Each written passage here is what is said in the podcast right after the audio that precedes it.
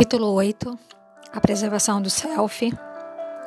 Estamos no âmbito dos comentários sobre o conto dos sapatinhos vermelhos. E então é, vamos às armadilhas. A armadilha número 1. Um, a carruagem dourada, a vida desvalorizada. Escreve Clarissa Píncola. A passagem da carruagem dourada supera a alegria modesta dos sapatos vermelhos.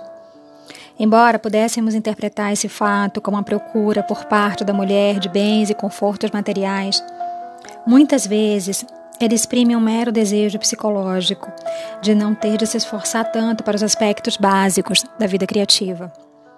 O desejo de facilitar a vida não é a armadilha, pois é natural que o ego tenha esse desejo. Ah,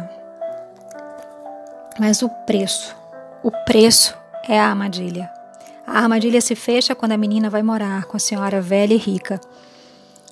Nessa casa, ela deverá ficar bem comportada e em silêncio.